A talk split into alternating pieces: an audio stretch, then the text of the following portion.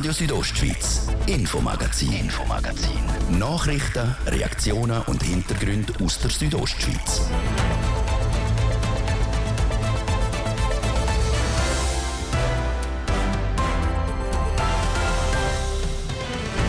Die RHB hat einen Plan, um einmal mittelfristig gegen den Mangel an Lokführerinnen und Lokführer anzugehen. Das Bahnunternehmen leitet sich darum Personal vom Unterland aus. Bevor die auf die Strecke können, geht es aber noch fünf Monate. Und die Kalanka-Strasse, wo die einzige Verbindung ins Bündner Kalankatal ist, muss immer wieder wegen Erdrutsch gesperrt werden. Die Leute im Kalankatal haben genug von dieser Situation. Sie verlangen von der Bündner Regierung Massnahmen. Das und mehr, unser Thema heute. Am Mikrofon Karina Melcher. Guten Abend. Bald dürften gewisse Zugdurchsagen in der RHB auf Berndeutsch kommen.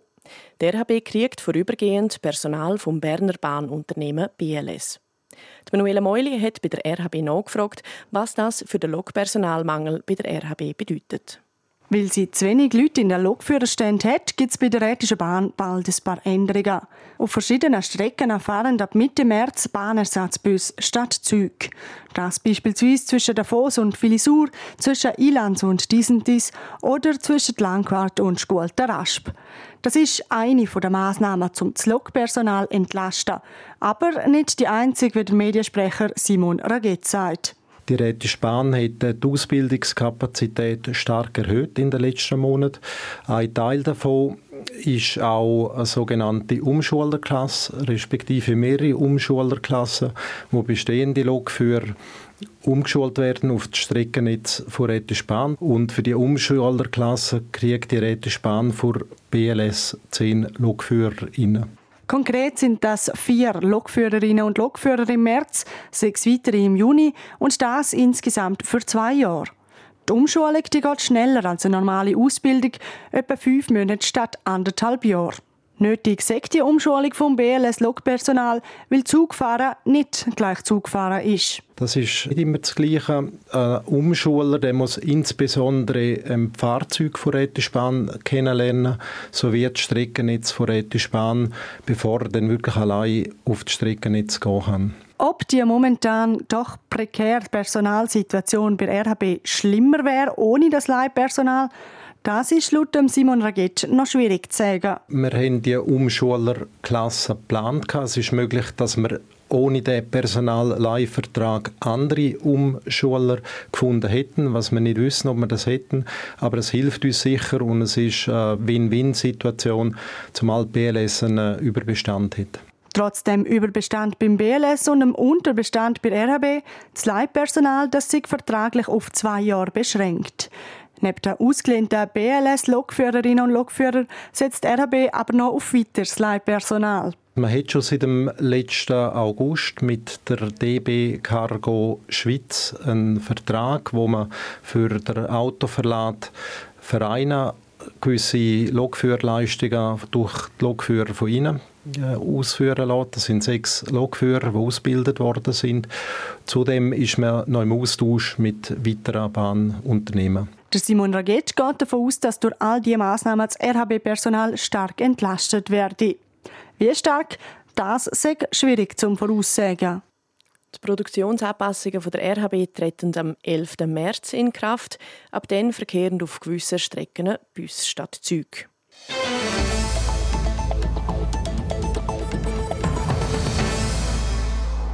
Leute, die im Kalankatal wohnen, sind immer mal wieder vom Rest der Welt abgeschnitten. Teilweise wochenlang muss die Kalankastrasse wegen Felsstürzen und Erdrutsch gesperrt werden. Den Einwohnerinnen und Einwohnern langen es. Sie verlangen Lösungen von der Regierung, und zwar jetzt. Es berichtet Laurin Michael. Die Felsstürze im Kalankental sind schon seit Jahren ein Problem. Allein innerhalb vom letzten Jahr hat die Straße ins Tal schon viermal gesperrt werden. Das, weil so große Felsblöcke abgestürzt sind, dass mehrere Tage niemand durchgekommen ist. Für die Menschen im Galankental sagt das eine riesige Belastung, sagt der Gemeindepräsident von Rossa, der Graziano Zanardi. Die Situation sei Katastrophe. È veramente disastrosa perché siamo in balia degli eventi e non sappiamo come organizzarci e come organizzare la giornata o la settimana. Vor allem die Ungewissheit sei schlimm und dass man nicht planen könne, wie die nächsten Tage oder Wochen aussehen. Von den Behörden hätte es für ihre Situation kaum Unterstützung gegeben. Bis jetzt, die Woche, hat sich der Grosse Rat nämlich dem Thema angenommen und über den Auftrag von Mitte-Grossrätin Rosanna Spagnolatti aus Buseno debattiert. In dem fordert sie von der Regierung, dass die Situation im Kalankental nicht nur analysiert, sondern auch effektiv und schneller behandelt wird. Der Grosse Rat hat die Dringlichkeit von dem Thema verstanden und hat den Auftrag mit 100 zu 0 Stimmen angenommen. Eine Genugtuung für den Graziano Zanardi. Il Gran Consiglio ha capito la situazione, la, la realtà. Ci sentiamo un'unità completa. Der Grosse Rat hat die Situation verstanden. Man spüre jetzt endlich, dass das Galankental den Rest von Graubünden interessiere. Das war vorher nicht der Fall. Um auf ihre Probleme aufmerksam zu machen, hat die Bevölkerung vom Galankental gewisse Protestaktionen organisiert. Beispielsweise hätte man die nächsten Wahlen verweigern, indem die Stimmzettel leer abgegeben werden. Oder sogar eine Blockade vor A13 war geplant. Auf diese Protestaktionen will man vorläufig aber verzichten. Con le proteste annunciate penso che rimangono lì nel cassetto pronti perché alla fine la risposta che ha dato il Gran Consiglio è chiara. Vuole un cantone essere solidale con tutti, questo è molto importante. Protestpläne bleiben die vorläufig also in der Schublade, aber griffbereit. Denn die Aussage vom Grossen Rat sei klar. Man will eine Einheit im Kanton sein und die Problematik zeitnah angehen. Gemäss dem überwiesenen Auftrag von der Grossrätin Rosanna Spagnolati müssen die Regierung und die TÜV-Beamte jetzt also langfristige Massnahmen ausarbeiten und die Zeit nach umsetzen. Als erstes sollen zwei Galerien gebaut werden. Mit denen soll die Galankenstrasse, die einzige Verbindung für die Gemeinde im hinteren Teil des Tal, künftig sicher werden. Gleichzeitig sei diese Variante längerfristig auch günstiger als dauernde Notfallmaßnahmen und die Sanierungen der beschädigten Strasse. Der romanisch-deutsche Kindergarten Giacometti in Chur muss ab dem nächsten Schuljahr zumachen. Mit dem gibt es in der Stadt bald nur noch einen Kindergarten, wo die Kinder Romanisch lernen. Der Verein Union Romancia Guera ist alarmiert über die Situation. Zarina von Wiesenfluh hat vom Präsidenten Patrick Colette wissen, warum die Schliessung vom Kindergarten so problematisch ist. Wir haben Angst, dass letztendlich die gesamte Bildung im Romanischen darunter leidet dort, weil man äh, jetzt wie ein Teil vom Angebot kürzen tut und das letztendlich einen negativen Einfluss wird haben, letztendlich auch auf die Schülerzahlen, die nachher dann in die Schule, also sprich in die Primarschule gehen. Wieso denken Sie, wird der Kindergarten geschlossen? Letztendlich geht es um einen finanziellen Aspekt wahrscheinlich aus Sicht von der Stadt, dass einfach zwei Kindergärten mehr kosten als ein Kindergarten. Von dem her ist es wahrscheinlich auch eine Sparmaßnahme, wo aber zurückzuführen ist auf die geringe Anzahl Kinder, die sich angemeldet haben für das nächste Schuljahr für den Kindergarten. Also dann liegt es schon auch an den Eltern? Ja, letztendlich ist es genauso. Also ähm, wir Romaninnen und Romanen müssen uns in dieser Geschichte letztendlich auch ein bisschen selber an der Nase nehmen und eigentlich ist es schade, dass so wenige von diesen zweieinhalbtausend Romaninnen und Romanen, die es ungefähr in Kur gibt, Gebrauch machen von dem einmaligen Angebot. Sie wollen in dem Fall verhindern, dass der Kindergarten geschlossen wird. Das ist beschlossene Sache und das werden wir auch nicht mehr rückgängig machen. Wir möchten einfach schauen, dass wir in Zukunft wieder mehr Kinder haben und dann auch ähm, sicherstellen seitens Stadtschule, dass wenn dann wieder mehr Kinder da sind, dass dann auch ein zweiter Kindergarten wieder geöffnet wird. Und wie wollen Sie das konkret machen? Einen Schlachtplan haben wir noch uns keinen zurechtgelegt, aber ich glaube, wir als Union Romanche müssen einfach schauen, dass wir die Bevölkerung von Chur besser informieren können über das Angebot, denn ich glaube auch, viele wissen überhaupt nicht, dass es das Angebot als solches gibt und letztendlich dann auch ähm, den betroffenen Eltern aufzeigen, was ist der Mehrwert von so einer zweisprachigen Ausbildung für Kinder und ihnen allfällige Ängste nehmen, sei das zum Beispiel die Überforderung der Kinder durch die Zweisprachigkeit oder vor allem auch auch im Kindergarten, dass Kinder schon im kleinen Alter oder im jungen Alter aus ihrem Quartier rausgerissen werden und durch die Halbstadt kutschiert werden mit dem Bus. Das sind so Ängste, wo wir möchten probieren, den Eltern zu nehmen. Wie wollen Sie den Eltern die Ängste nehmen? Also die Idee ist die, dass wir ähm, auf Anfang des nächsten Schuljahr einen älteren Elternabend ähm, stattfinden lassen oder organisieren lassen, wo mehr als Eltern, die bereits Kinder haben, die in der Schullinie oder der Schule bilingue sind, Eltern, die sich überlegen, diesen Schritt allenfalls zu machen, aus erster Hand zu informieren und ihnen erzählen, wie das denn wirklich abläuft und nicht, dass es dann nur vom Hören sagen ist, sondern dass man die Möglichkeit hat, miteinander ähm, in Austausch zu gehen. Und ein weiterer Punkt, und da sind wir angewiesen auf die Hilfe der Stadtschule, wäre, dass man allenfalls einen Besuchstag könnte organisieren im Kindergarten und auch den betroffenen Eltern könnte die Möglichkeit geben, um eine Runde mit dem Stadtbus zu machen und denen zeigen, dass die Busbegleiterinnen, die immer mit dabei sind, ähm, sich sehr, sehr gut um die Kinder auch kümmern auf der Fahrt. Im Moment gibt es ja auch noch den Kindergarten auch. Wird der offen bleiben? Gemäss den Zahlen, die ich zumindest kommuniziert gekriegt habe von der Stadtschule, haben sich ja 19 oder 20 ähm, Kinder angemeldet. Von dem her ist die Anzahl aus meiner Sicht stattlich. Wir sind genau auf der Grenze eigentlich, wo ähm, so die Limiten ist, zum einen oder zwei Kindergarten zu führen. Also von dem her, wenn wir zwei, drei, vier Eltern letztendlich oder Kind könnt davon überzeugen von dem Angebot, dann sind wir wieder auf der Seite, wo die Diskussion sicher muss lanciert werden, wieder einen zweiten Kindergarten zu öffnen. Haben Sie da schon ein entsprechendes Gespräch können führen mit der Stadtschule? Also wir sind einmal im Jahr im Austausch mit der Direktion von der Stadtschule und werden das hoffentlich auch in Zukunft ähm, weiter können führen.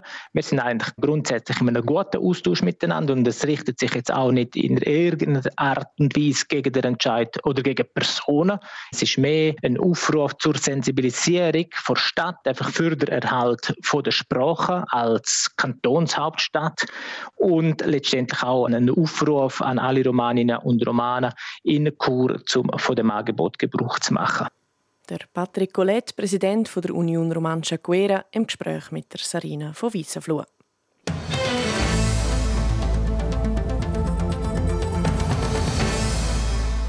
Ein Haufen Wintersportgebiete haben sich das Thema Nachhaltigkeit auf die Fahne geschrieben. Die Südostschweiz lässt hier mit einer Premiere aufhorchen, nämlich mit dem ersten kommerziell hergestellten elektrischen Pistenfahrzeug in der Schweiz. Seit dem Dezember wird eine elektrische Pistenraupe am Flumserberg getestet. Wie die ersten Erfahrungen mit dem neuen Fahrzeug sind, im Beitrag von Luciano Cherry. Weltweit gibt es zehn davon und eins ist momentan gerade am Flumserberg im Einsatz. Das neue elektrische Pistenfahrzeug von Prino, der Husky E-Motion, ist seit Dezember als Teil vom Pilotprojekt am Flumserberg. Das Pilotprojekt wird in vier Phasen aufgeteilt und geht vom Dezember bis im April.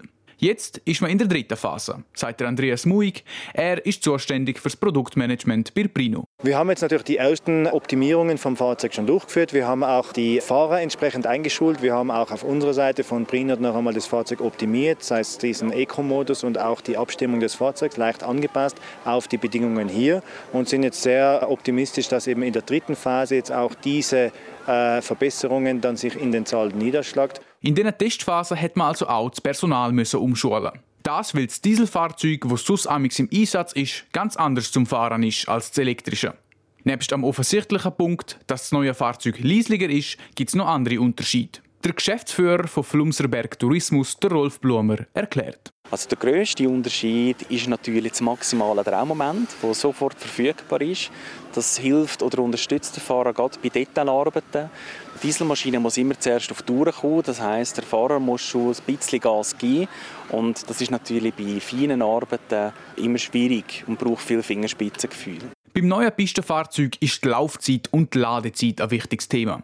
Es kann im Ganzen für drei Stunden am Stück arbeiten, also beispielsweise einen Läuper präparieren, muss dann aber für sechs Stunden geladen werden. Das ist eine der grössten Herausforderungen von dem neuen innovativen Pistenraupenfahrzeug. Also allgemein die Herausforderungen sind schon noch zahlreich, muss ich, muss ich sagen, trotz all den positiven Erkenntnissen, die wir haben.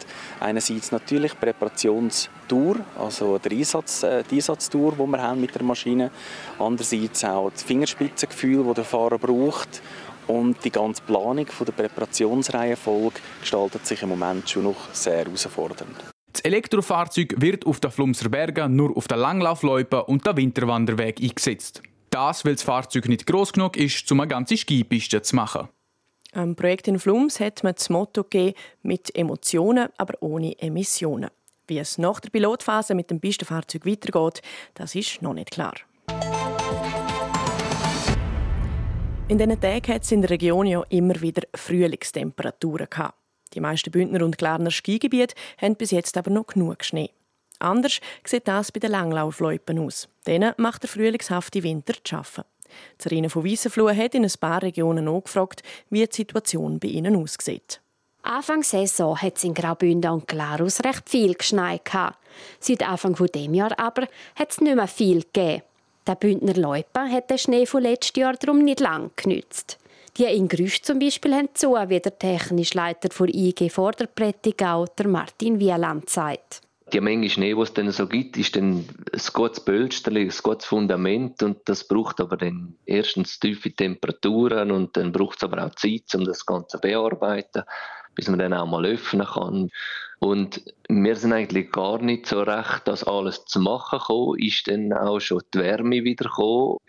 Und dann ist von oben und von unten dem Schnee an den Kragen gegangen und nach irgendwie einer Woche haben wir dann auch schon keinen Schnee mehr gehabt. Im Dezember hatten sie gerade mal eine Woche offen gehabt und dann wieder müssen. Und wer weiß, ob die IG Vorderprättigau diese Saison noch mal öffnen kann. Wir haben uns noch recht viel am Ereignis aus dem 99 fest, wo es ja Ende Februar nochmal recht zugesetzt hat, wo wir dann sagen, ja, am 99 hat es ja auch Ende Februar nochmal einen Klapp Schnee gegeben. Ob das das Jahr auch wieder so ist, das weiß man nie. Und äh, sonst war es dann das halt für die Saison. Für die Motivation im Team von Martin Wieland zeigt die jetzige Situation darum einen Dämpfer. Auch in Gondaladier ob Ilanz sieht es nicht besser aus. Letzten Sonntag hat der Betreiber Giuseppe Arpagaus die Leute schliessen, wie er sagt weil wir einfach zu wenig Schnee haben. Oder teilweise zu wenig. Man kann die Leute nicht überall präparieren. Also es ist nicht möglich, um überall durchzufahren, ohne dass man dann aufs Grüne fährt. Der Regen letzten Samstag hat einen Haufen Schnee genommen. Die letzten zwei Monate hatte er aber offen und in dieser Zeit war es gut zum Fahren weil die Lage eigentlich recht gut ist. Also die Loipe liegt auf 1350 Meter und äh, die Schneesituation ist dort oben in Gonda relativ gut. Wenn es bald noch mal genug Schnee gibt, könnte man in Gondaladier im März wieder langläufeln, sagt Giuseppe Arpagaus.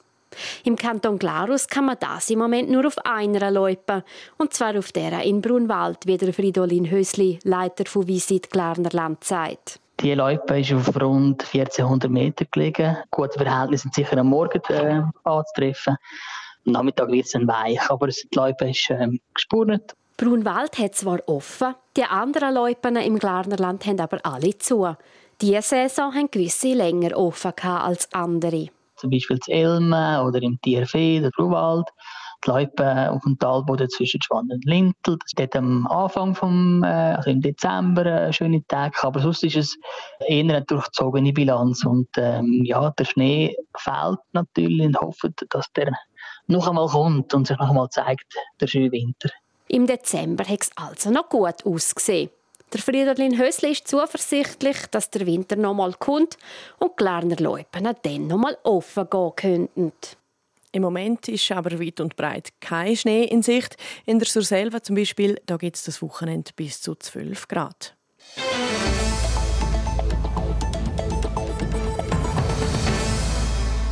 In der Schweizer Eishockey-Meisterschaft läuft die heiße Phase, also die letzten Runden vor den Playoffs.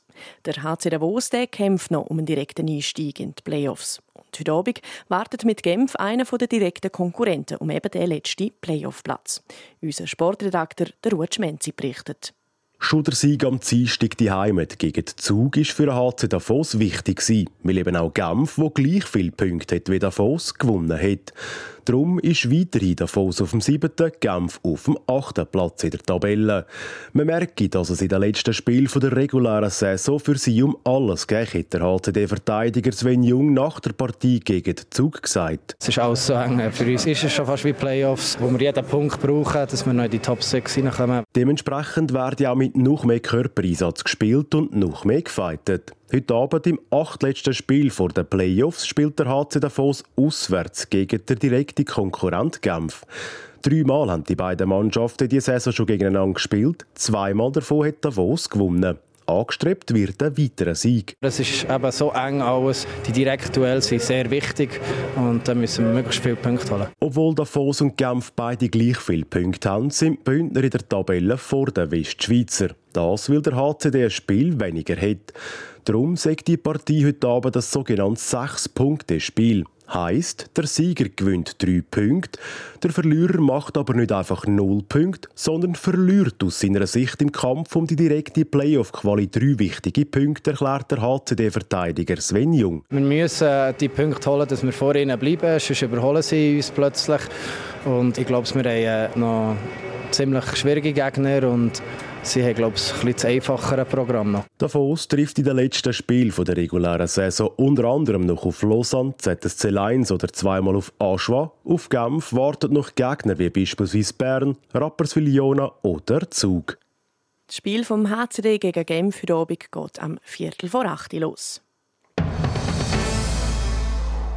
Und das wäre es mit dem Infomagazin für heute. Am Montag sind wir dann wieder zurück mit Geschichten aus der Region. Zum Nachlesen gibt es unsere Sendungen überall, wo es Podcasts gibt oder direkt auf rso.ch. Am Mikrofon war Karina Melcher. Ich wünsche ein schönes Wochenende. Radio Südostschweiz, Infomagazin, Infomagazin. Nachrichten, Reaktionen und Hintergründe aus der Südostschweiz.